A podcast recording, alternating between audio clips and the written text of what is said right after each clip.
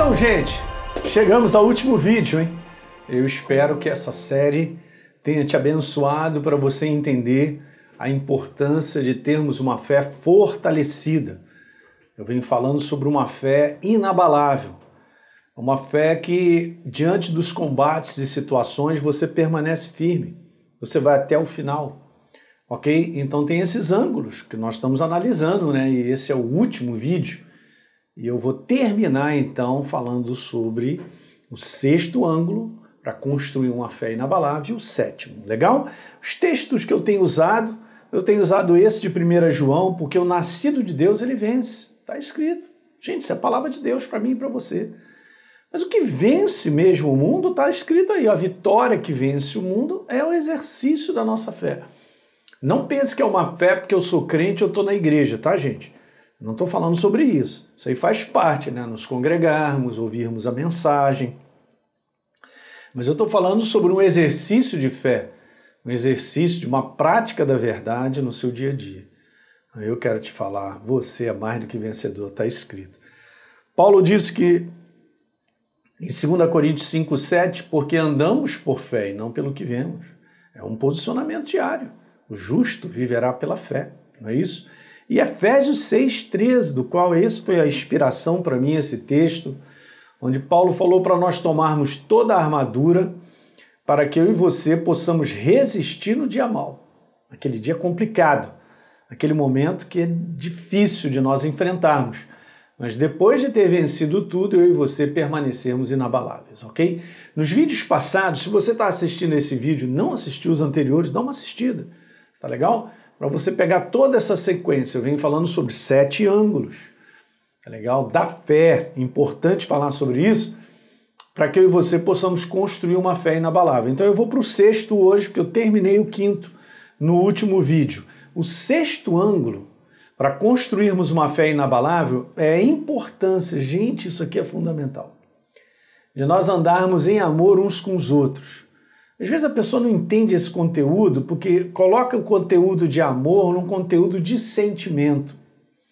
É importante o sentimento, mas eu estou te falando que é muito mais do que um sentimento. Amar, do ponto de vista de Deus, são atitudes, comportamentos, ok? Que constroem as pessoas que estão ao nosso redor, tá certo?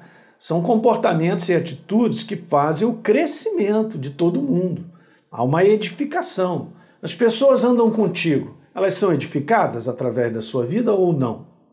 Uma boa pergunta, ok? Então não é uma questão de eu ficar dando beijo em todo mundo, não é, não é uma questão de uh, ah, uh, abraça, beija, isso, isso não funciona. E um dos pontos mais importantes sobre andar em um é boca, cara. Um dos pontos. Para você andar em amor, você tem que ter um feeling, uma sensibilidade de saber se vai falar ou não vai falar. Se, se entregarmos a nossa boca, a nossa carnalidade, vai quebrar quem está do lado. Vai quebrar. Então, como a gente quer construir uma fé inabalável e um posicionamento para que pessoas também possam estar conosco e você ter, obter vitória no ambiente de trabalho, da igreja, na sua própria casa, começa dentro de casa. É muito importante entender algumas coisas. Veja, 1 João, no capítulo 4, verso 8: Mas se alguém não ama não é bondoso, isso demonstra que ele não conhece a Deus. Está escrito. Porque Deus é amor. Deus é amor. E qualquer um que vive em amor está vivendo em Deus e Deus está vivendo nele. Então, viver em amor uns com os outros é você ter um comportamento que você edifica quem está do teu lado. Ok? Então, João capítulo 13, verso 35. Com isso, todos saberão que vocês são meus discípulos, se vocês se amarem uns aos outros. É, é um comportamento, gente, que prova, caramba, que comportamento interessante, pessoa educada, pessoa, né? Ela tá ali e tal. Caramba, e aí? É, é esse dia a dia é que vai construindo. Eu tenho que tomar cuidado. E você também.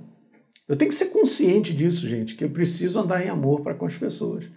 Jesus ele bota um negócio tão alto que ele diz assim: olha, você lembra lá na lei que falava sobre odiar os seus inimigos? Agora eu quero te falar que vocês vão amar os seus inimigos de forma alguma. Se o teu inimigo tiver fome, dá um prato de racumim para ele, né? Não, não dá um prato de comer, não. Se o seu inimigo tiver fome, dá comida para ele. Se ele tiver sede, dá-lhe de beber. Diferente. Jesus falou: orem para os seus inimigos, cara. Não amaldiçoe, ore. Olha que nível, hein? Nível de entendimento. São comportamentos. Jesus está falando sobre comportamento, sobre atitudes. Andar em amor, eu quero te falar, não tem nada. Perdão, eu escrevi errado aqui, né? Não tem nada a ver. Botei um H aqui, mas não, tem, não é H, não. Não tem nada a ver com o que a gente sente, e sim com o que a gente faz. Legal? Andar em amor é a base do relacionamento vencedor. Ok? Só depois corrija aqui, por favor, que eu escrevi errado. Não tem nada a ver com o que a gente sente.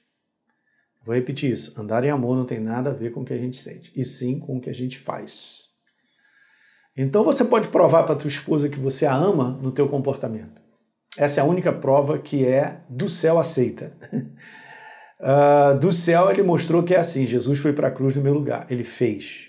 Ele fez algo que provou que nos ama. E eu, o que, que eu tenho feito para provar minha esposa, meu marido, que verdadeiramente eu amo?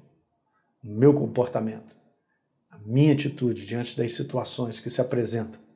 Andar em amor é a base do relacionamento vencedor. Andar em amor é um conjunto de comportamentos e atitudes que expressam o amor de Deus em nós para com os outros. Só isso.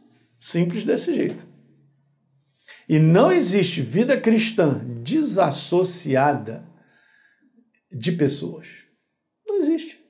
O negócio de Deus é pessoas. Então, é isso aí.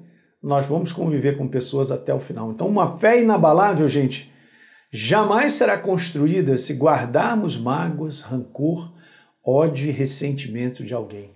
Guarde essa frase, porque hoje parece que as pessoas eh, deram essa legalidade por justificativa, mas você não sabe o que ele fez comigo. Eu tenho razão de estar assim. Eu tenho mais do que razão porque aconteceu isso, isso, eu estou nesse bagaço que fulano de tal fez isso, me traiu, aquilo outro. Não adianta. Não tem base bíblica nenhuma, não tem uma exceção para que eu deixe de perdoar. Da mesma forma que Deus me perdoou, Deus espera que eu perdoe aquele que também me ofendeu, ou aquele que me traiu, ou aquele que fez o que não deveria fazer. Uma fé inabalável será construída com base na decisão de perdoar sempre. São frases, gente. Isso aqui são conteúdos super importantes. Sem esse ângulo, eu não construo uma fé inabalável. Não dá para construir. Você sabe que pessoas têm perdido o melhor de Deus por ficarem presos dentro dessa área. Presos com pessoas, estou falando na própria igreja. É alguém decepcionado com um pastor, com um diácono, com aquele que, é, que era líder de não sei de um grupo e tal, se decepcionou, aí já senta longe, já não está mais na igreja, e alguma coisa te atrapalhou. Cara, eu já fui de igreja, não sou mais. Pode avaliar, 99% desses que estão fora da igreja se decepcionaram não com Jesus, nem com a Bíblia, se decepcionaram com as pessoas da igreja. E pode ser os seus líderes, e já não caminham mais com Deus. Decepcionaram. E aí ficaram nessa plataforma, eu tenho razão, porque fizeram isso comigo, aquilo outro. Beleza. Pode ter feito o que for. Se eu não perdoar, não botar para fora mágoas, ressentimentos, não vai funcionar. Eu tenho que tomar a decisão de perdoar sempre. Pastor, mas é difícil. É difícil, mas é possível. Você sabe por que é possível? Porque não é uma decisão baseada em sentimento. Se eu esperar o sentimento, ele nunca virá. Porque sempre, todas as vezes que eu tocar nesse assunto ou lembrar, o sentimento é negativo, é de raiva, de ira. Mas por que que eu vou conseguir? Porque eu simplesmente decidi com base na palavra perdoar. Deus pediu. Ele disse: "Perdoa". Então, Senhor, me ajuda, eu vou tomar uma decisão. Com base na tua palavra, eu vou perdoar. Decisão. E aí Deus vai lá e troca o sentimento, muda a coisa, te limpa, você sai com uma carga de cima dos seus ombros fantástica. E por último, terminando, construção de uma fé inabalável tem esse ângulo que eu deixei por último aí. Ter um entendimento claro do que significa ser justiça de Deus. É a tua identidade. É a minha. 2 Coríntios 5,17, assim, se alguém está em Cristo, Messias, ele é a nova criatura ou criação, as coisas antigas, a condição moral, espiritual prévia já passaram e se fizeram novas todas as coisas. Minha natureza mudou eu tenho agora a natureza do meu Pai. Por isso está escrito que Deus fez Jesus pecado por nós, para que nele, em Jesus, nós fôssemos feitos a justiça de Deus. Essa é a justiça. Ele morreu no meu lugar, liberando a vida dele para todo aquele que nele crê. Essa é a justiça de Deus. Então eu sou a justiça de Deus. No momento em que eu recebo a Jesus como Senhor e Salvador. Então, o ser nova criatura é ser nascido de Deus, é receber a natureza de Deus. E o ser nascido de Deus é a verdadeira justiça. Pronto. Não é a justiça do homem, gente. Esquece esse negócio que a gente tem uma avaliação de justiça humana muito falha. Mas essa é a verdadeira justiça de Deus. Sabia que é para todos? A todos, independente se eu sou bonzinho ou malzinho, se eu matei 300 ou nunca matei uma barata. Todos pecaram e carecem da glória de Deus. Todos tinham uma natureza pecadora, uma natureza atrelada ao inferno. Então todos precisam de arrependimento. E no momento em que eu entrego a minha vida para Jesus, eu me torno a justiça de Deus. Posso estar pagando sobre a face da terra uma penalidade de 30 anos de prisão porque eu matei 30. Mas ele se tornou uma nova criatura. No mundo do espírito, ele foi liberto. Alguém está entendendo? Então, assim como o outro que não matou ninguém ou não tem nenhuma consequência grave, mas todos carecem da glória de Deus. Todos estavam mortos nos seus delitos e pecados, diz a palavra, lá em Romanos, uma natureza que me atrelava ao inferno. Jesus nos perdoou. E no momento em que eu recebo a Jesus como Senhor e Salvador, eu sou feito justiça. Então, só para você entender que coisa linda, o que é a justiça de Deus? É a manifestação da graça salvadora de Deus, é a soberania dele nos substituindo na cruz pelo perfeito sacrifício do seu Filho, destruindo para sempre o poder do pecado que nos afastava de Deus numa condenação eterna. Isso é dom de Deus, não é mérito humano, não vem por méritos. Então não acha que é, é muito importante você entender que o que eu faço para Deus não me dá mérito suficiente para que eu seja salvo. Não. Não é o que eu faço. Não é nada de mérito humano, não é nada que o homem possa fazer para comprar a sua salvação. Isso é dom de Deus, não é obra de homens. Simplesmente receba pela fé o dom gratuito da salvação, porque ele fez por nós. Ele é soberano e ele me deu o direito a cada ser humano de o receber como Senhor e Salvador. Aí se torna a minha nova identidade. Todo plano da salvação é construído com base nessa justiça. Então Deus derrotou, veja aí, o problema do pecado quando Jesus se tornou pecado por nós. O homem que estava espiritualmente morto pelo pecado se tornou o quê? Uma nova criatura. Recebeu a vida de Deus e a sua natureza. Aleluia! Então, justiça é um dom de Deus.